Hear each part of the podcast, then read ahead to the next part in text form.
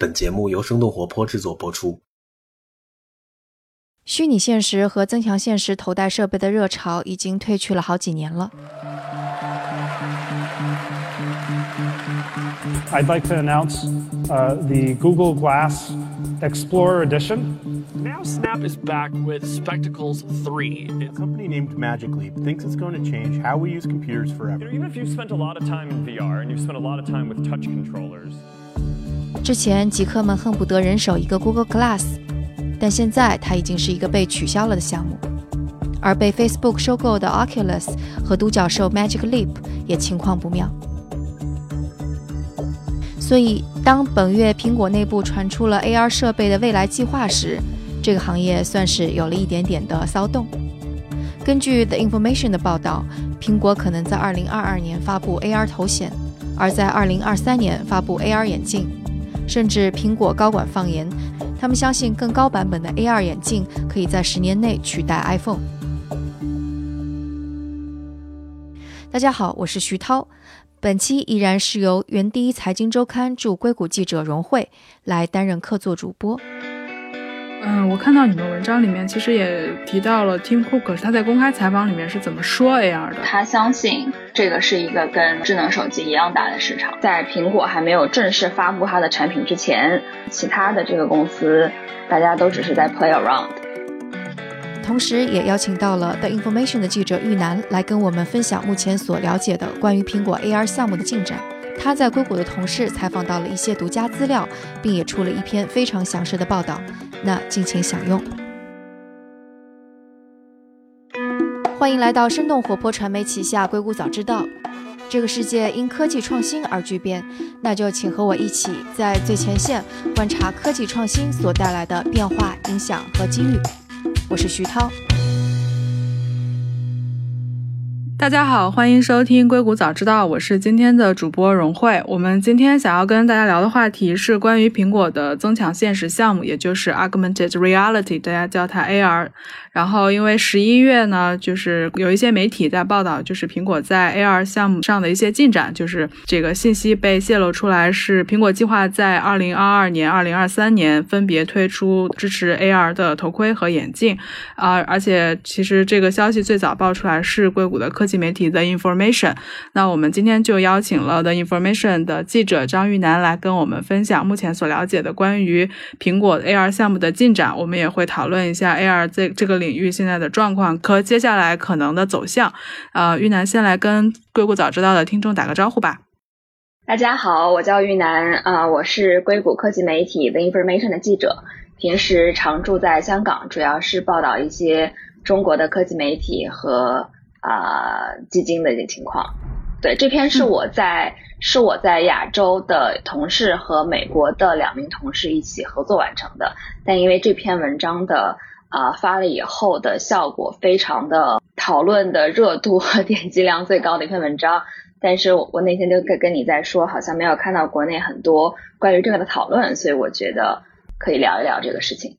对啊，因为其实这两篇文章我也读了，就是觉得有很多的这个内幕消息，然后也非常的详细，然后所以那我们先来请玉楠先大概介绍一下 The Information 关于苹果 AR 项目这个报道这这两篇文章里的内容吧，就是以及也可以说一说为什么这次苹果这次报道吸引了特别多的注意力。就首先，我觉得就是苹果做什么都会吸引大家很多的注意力。啊、我先介绍一下这个事情的啊、来龙去脉。就这篇文章主要是报道了苹果大概今年十月份的时候，在苹果总部召开的一次这个 AR VR 团队大会。首先有一个背景，就是要解释一下，就是说像苹果这家公司在硅谷是以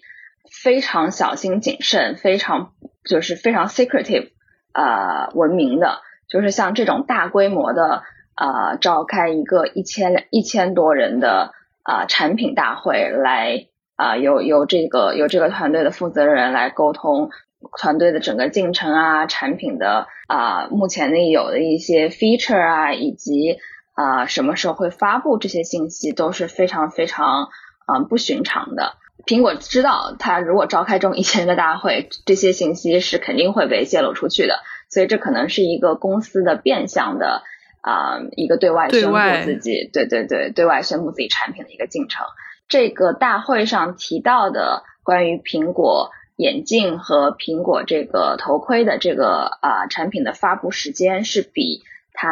之前说的时间是要延迟的。所以，如果 你产品像这样的一个这么这么受广广泛关注的一个产品延迟的话，你召开一个大呃产品大会，自己主动宣布可能有点傻，所以这种方式 就这种方式就比较自然一点。对，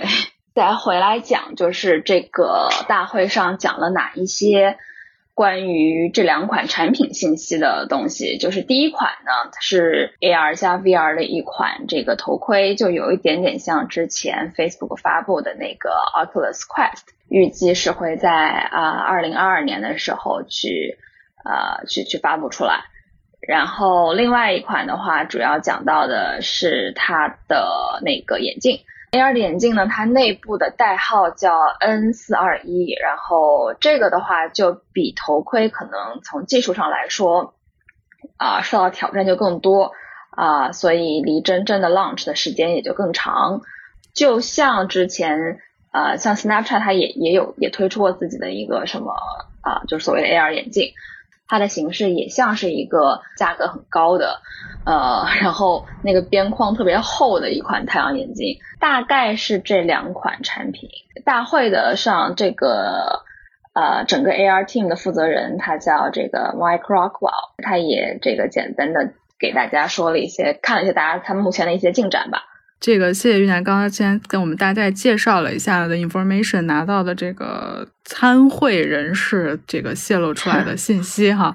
就是其实之前苹果也在 AR 这块做了一些事情，但是都比较小。那我们来详细说一下，就其实是呃，我们从现在已经知道的信息是，首先它对这个 AR 产品的策略仍然是一个给消费者用的产品，对吗？对对对，因为这两款的话，它其实都是硬件产品。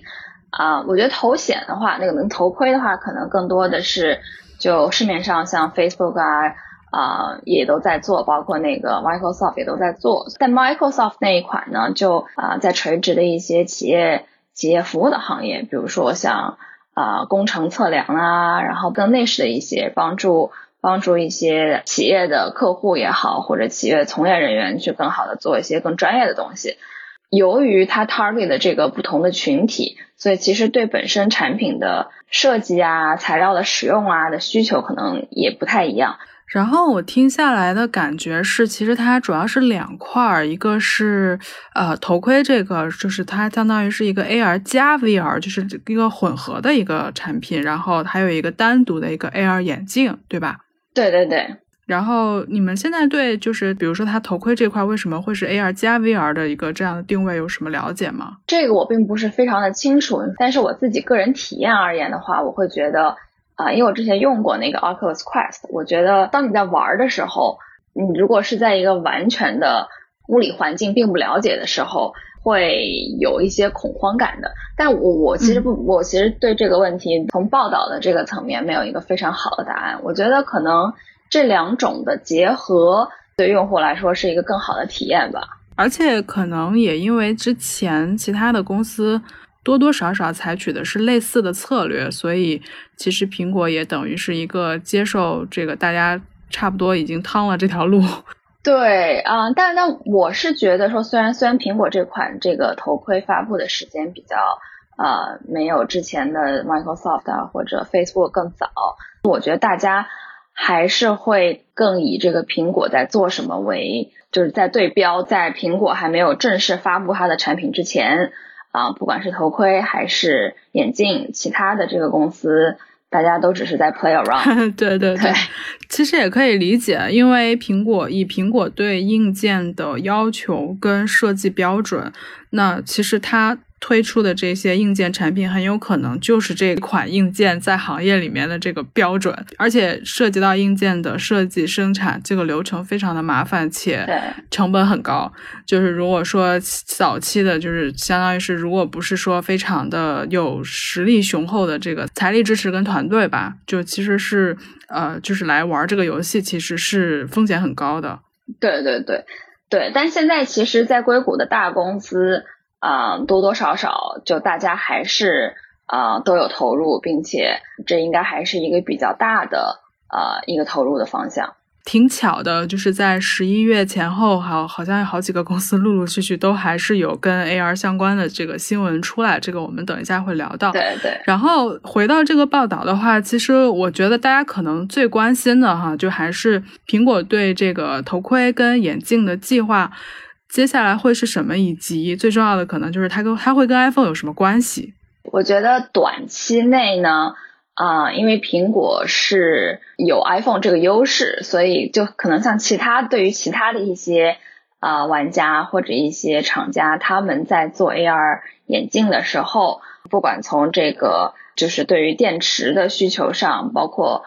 呃对于算力的要求上，就这些都会让你的这个眼镜看上去很大，戴上去很不舒服。但因为苹果的话有手机，所以它可能一开始会把一部分的算力就放在手机上。刚开始的话，尽可能可以体积啊更小一点啊，然后自重更轻一点。对，但是长期来说的话，我觉得就回到刚才咱们在聊说，为什么这么多公司陆陆续续啊、都一直在投入，一直在做，然后最近也有很多消息，就关于 AR 产品的消息放出来。就我觉得可能对于苹果来说的话，现在的情况就是说手机的销量也在下降，增速也在放缓。当然，他们有新的一些产品，像耳机啊，然后像像这个呃手表啊，但是都不是像 iPhone 这样是那么一款旗舰性的产品。就所以下一个 flagship 是什么的话，我觉得嗯，苹果可能会在赌说是不是这个 AR 眼镜是下一个呃去做交互的这个平台。我猜测就是 可能两种方向，要么是其实呃从 Facebook 收购 Oculus 开始，其实硅谷一直都在找这个下一个计算平台到底是什么。有人赌的是这个 VR，有人赌的是 AR，有人赌的是车，有人赌的是其他的。就其实大家一直都在找一个下一个 iPhone，就是能够 iPhone 级别的这个计算平台到底是什么。它要么有可能是下一个，就是就会成为下一个平台；它要么就有可能就是一个下一个 iPhone 上最大的一个 feature。可能这个看短期和长期吧，我就我我不觉得说嗯国内这么多大公司在投入这么多东西，只是希望成为 iPhone 上的下一个最最大的 feature。就虽然可能公司都还不知道这个是不是是下一个计算平台，或者说什么时候还才能真的替代 iPhone 成为下一个计算平台，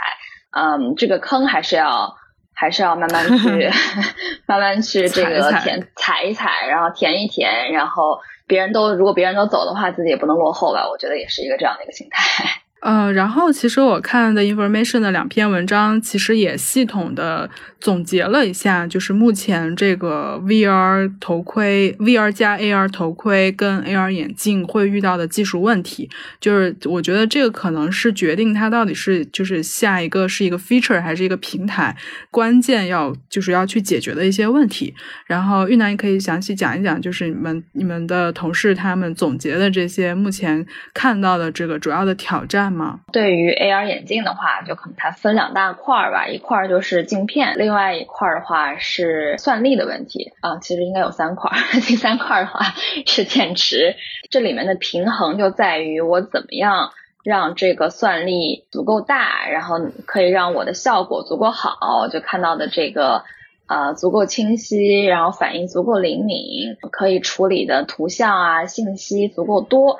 但又不会让我的产品非常的笨重，非常的不舒适。其实目前这两个是还挺难在中间找到一个微妙的平衡的。很久以前的话，这个行业里面就说镜片它是不遵从摩尔定律的，就不是说你每隔多少时间你的这个算力就会提高提高多少，然后是一个呈这个啊、指数型上升的这么一个呃发展。就镜片的话，它还是要遵循呃物理的规律和原则的。当时我记得呃一个人就简单的给我举了一个例子，就是说啊、你去商店买买这个镜头的时候，你就知道越大的、越重的、越贵的镜头肯定越好。所以这个的话，其实是现在大家在在做这个研发的一个难点。还有一个是散热的问题，因为你在计算的时候，你知道我们大家比如打游戏打多了，看看东西看多了，电脑都会发热啊、因为毕竟是你会长时间佩戴的东西，就是跟你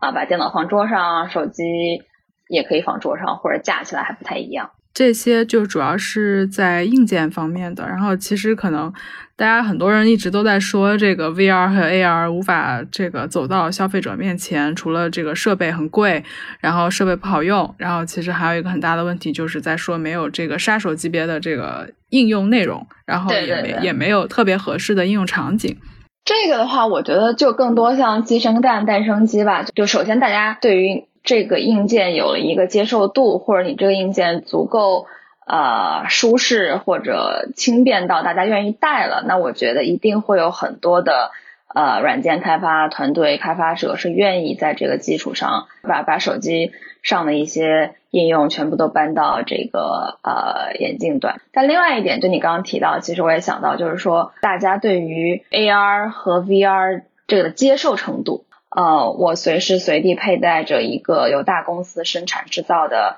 硬件，它可以看到一切我看不到的东西，并且数据的一些安全啊、隐私啊，我觉得这个可能也是。更大的一个担忧。嗯，其实这也是之前 Google Glass 遇到的问题。对对对对，因为我当时在看那个 Snapchat 的时候，不过这个咱们可以一会儿聊。因为我自己也买了他们第一代的那个 AR 眼镜，它在你开始录像的时候，它会有一个小圆圈一直一直一直在闪，然后这样的一个设计，那个那个视频就解释说是为了让周围人知道你在录像。但他们好像后来我不记得是第二款还是第三代的那个眼镜就有了改动。就所以你你在拍的时候就不那么明显了。呃，这些产品普遍会遇到的问题，这个我们可以等一下会详细聊到哈。我们说回来，就是其实苹果在准备 AR 这个项目也是有一段时间了，因为二零一七年的 WWDC 的时候，其实它就推出了这个 AR Kit。呃，其实也有一些软件它是跟 AR 有关的，就比如说我记得好像是呃 MoMA，就是纽约的那个当代艺术博物馆，然后它其实有一个 AR 相用 AR 做的一些展览，就其实它已经有一些应用了，只不过它只是。它只是可能就是比较零散，或者是有一些跟企业级的一些合作。但我记得好像苹果在一五年还是一几年就已经有人在做硬件了，但当时。那个团队好像就比较比较的隐秘，然后它并不是说一个单独的 AR VR 在做硬件团队。其实一六年、一七年算是一个 VR AR 这个集中发展的一个时期。这个其实我们接下来可以聊一聊其他公司在这段时间都做了什么哈。好像很多其他公司都做了很多事情，然后但是为什么这个这些产品都还暂时都还不是很普及？比如说 Facebook，呃，就在 VR 上下了大赌注的。但我觉得我们应该分开来，就是咱们到底在聊 VR 还在还是在聊 AR，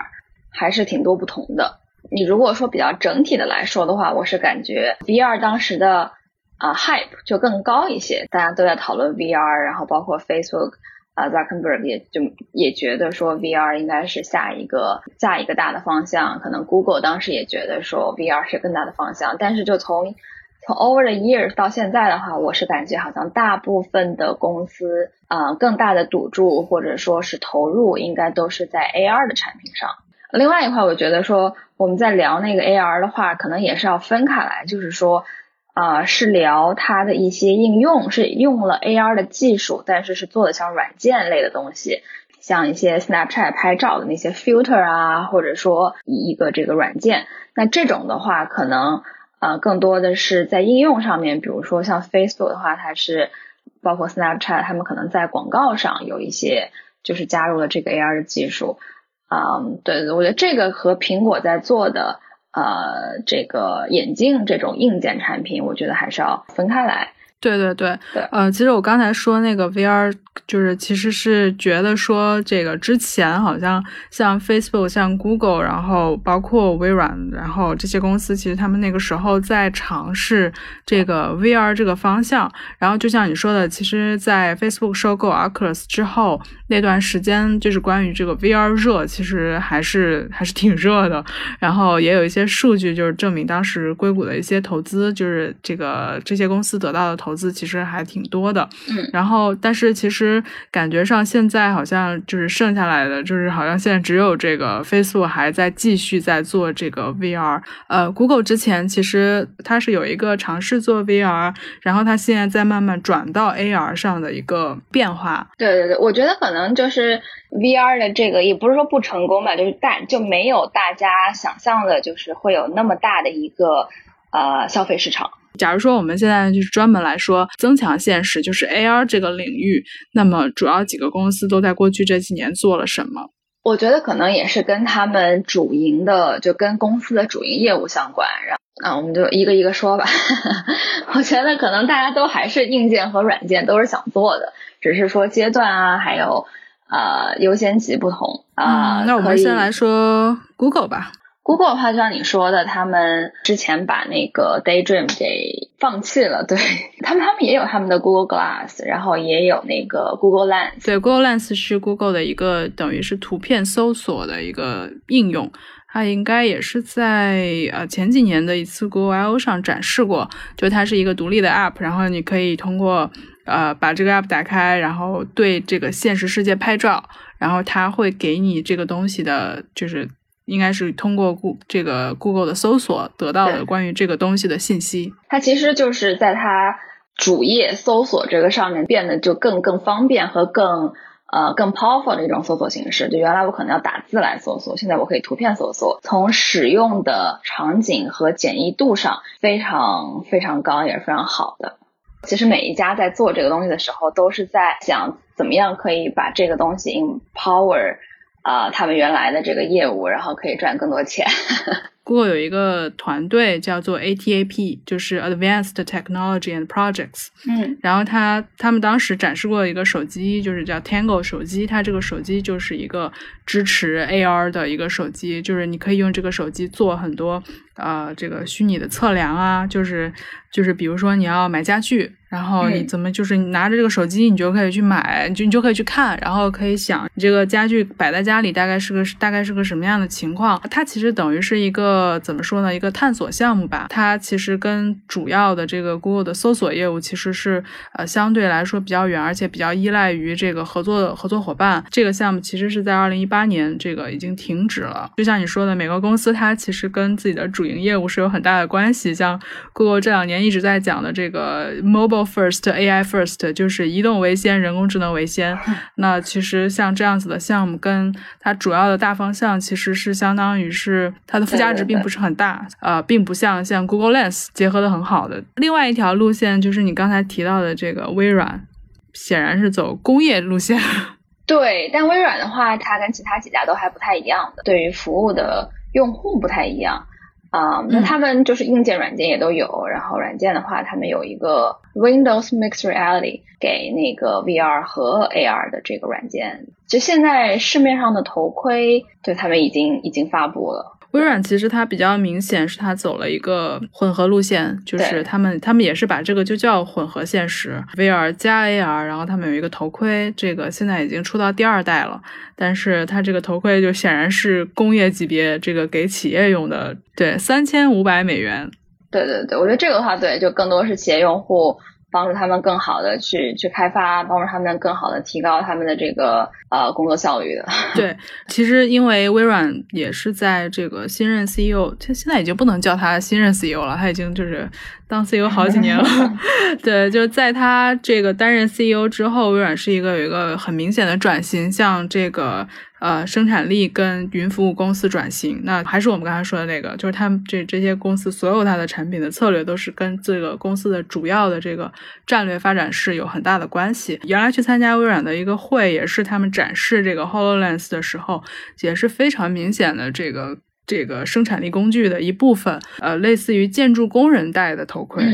就是比如说你戴上这个头盔，然后你可以看到，呃，这个现现在正在建的这个。这个大楼里面的情况，然后你需要的信息，然后你可能需要跟别人操作，当然这个里面可能会有一些语音识别的东西。其实它的用处就是一个是提高生产效率，另外一方面是保保护这些工人的安全。感觉上好像在 AR 方面 投入很多的就是 Snapchat 了。Snapchat 也是最近出了它的第三代这个 AR 眼镜，我觉得它是相比其他公司来说更 all in 一些的，因为首先 Snapchat 在它的 IPO 的的那个文件里面写自己是一个眼镜公司，就首先这一点就是一个跟其他公司很不一样的地方。另外一方面是，就是之前其实有很多媒体的报道都在提到，很担心 Snapchat 的这个用户增长已经。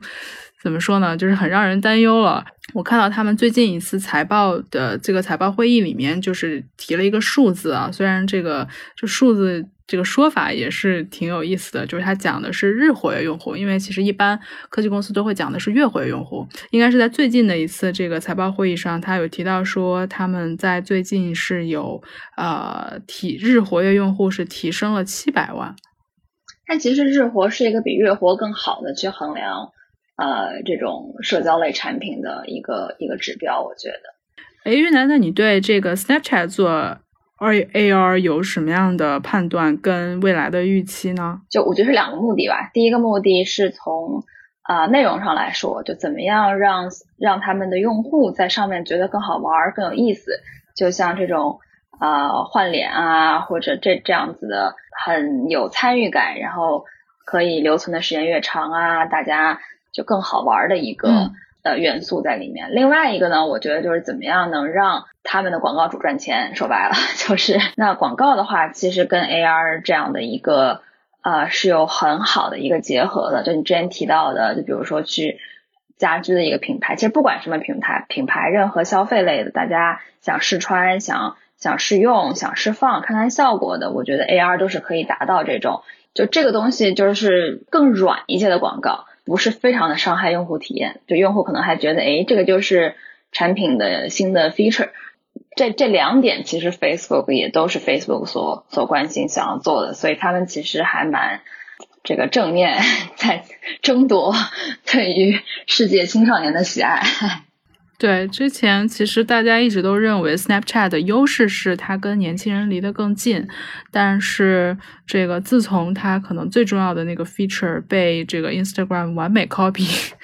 之后，就是对对 Snapchat 增长的这个担忧一直都是还挺大的。嗯，我也看到一些新闻是在讲到说 Snapchat 现在它其实对这个 AR 的平台的投入确实是可能要比过去更大一些，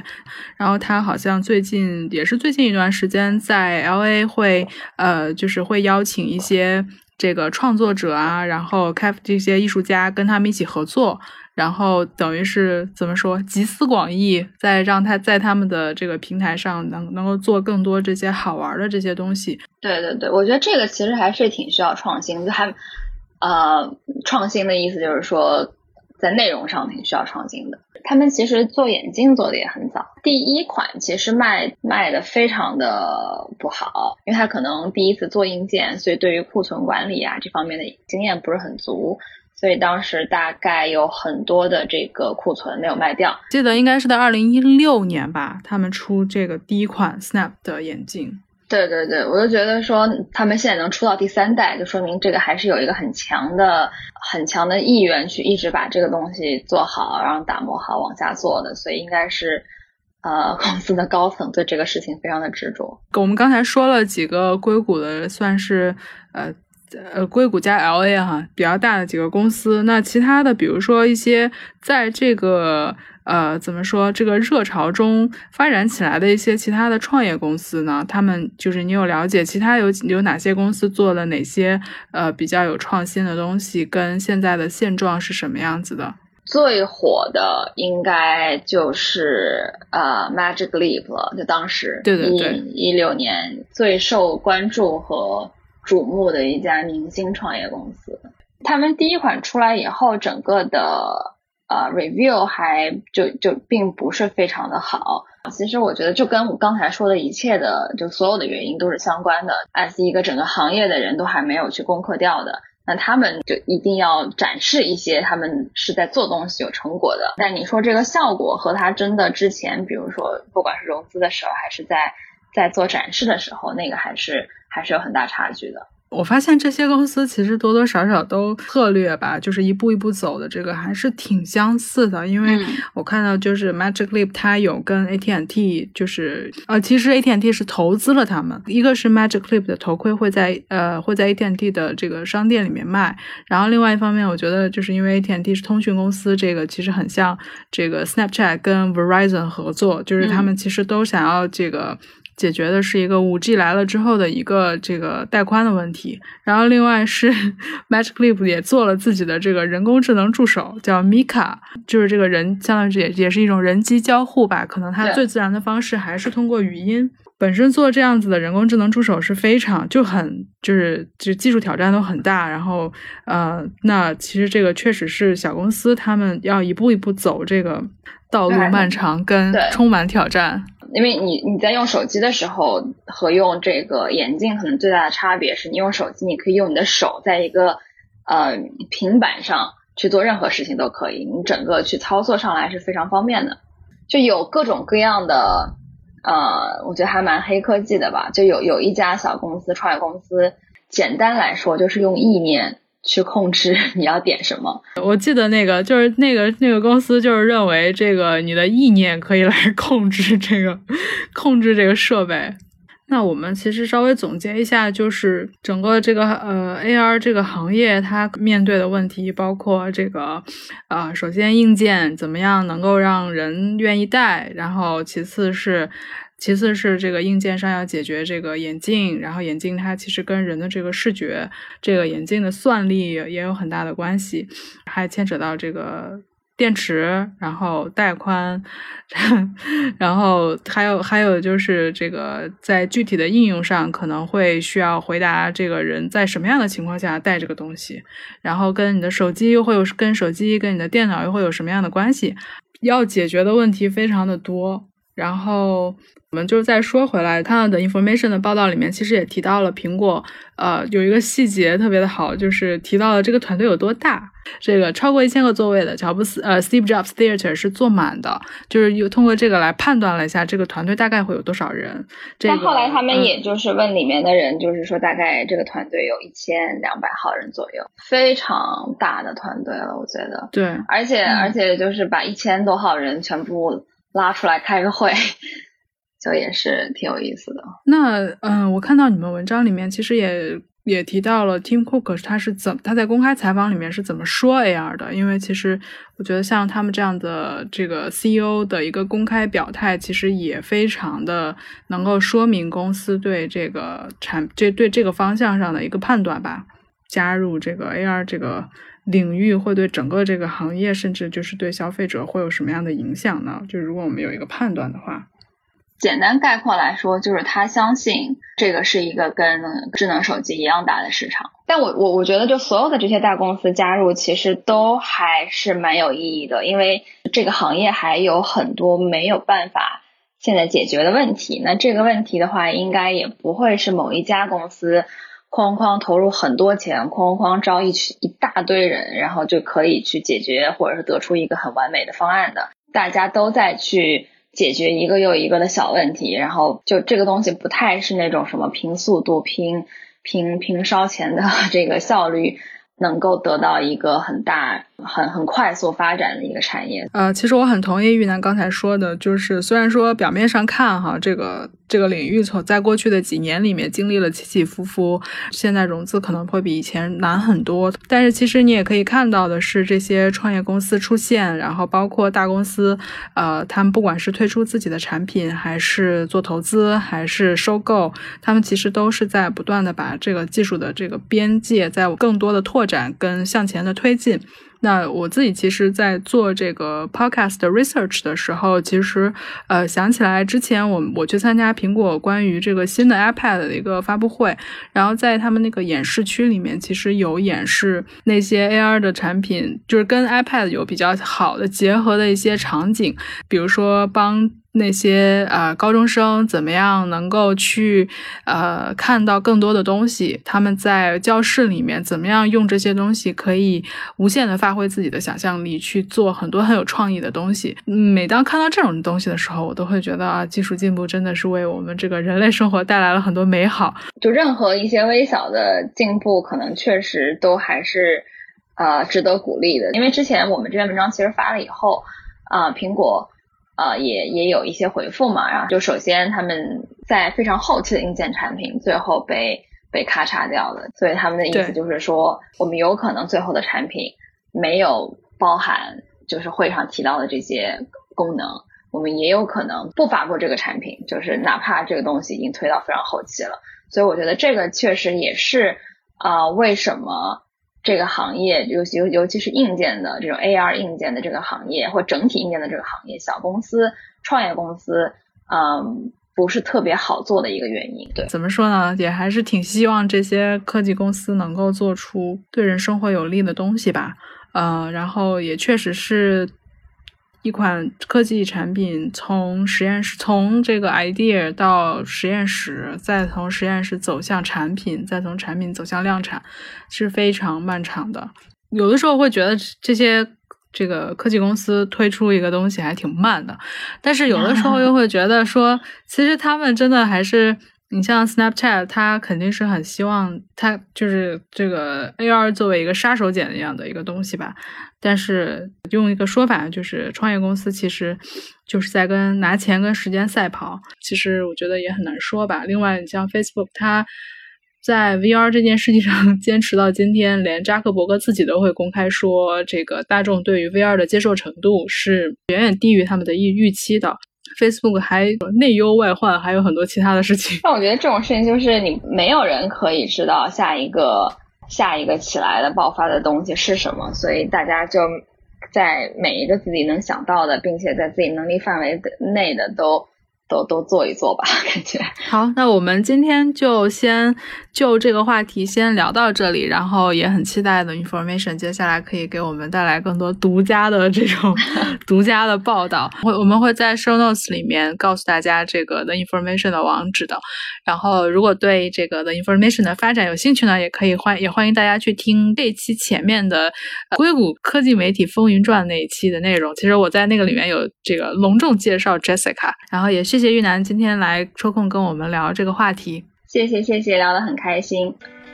那这就是今天的节目，感谢大家的收听。如果大家有什么想法或者评论，可以给我们在各大平台留言，或者在读者群中进行讨论，也可以给我们写邮件。加入读者群可以添加声小英的微信号来入群，微信号是声 FM 一 S H E N G F M 一阿拉伯数字的一。我的邮箱是 tao at 声道 fm，tao at 声道 fm。另外，生动活泼传媒旗下还有另外一档节目《到海外去》，大家可以在喜马拉雅或者苹果 Podcasts 等音频平台上来搜索关注。那我们下次节目再见。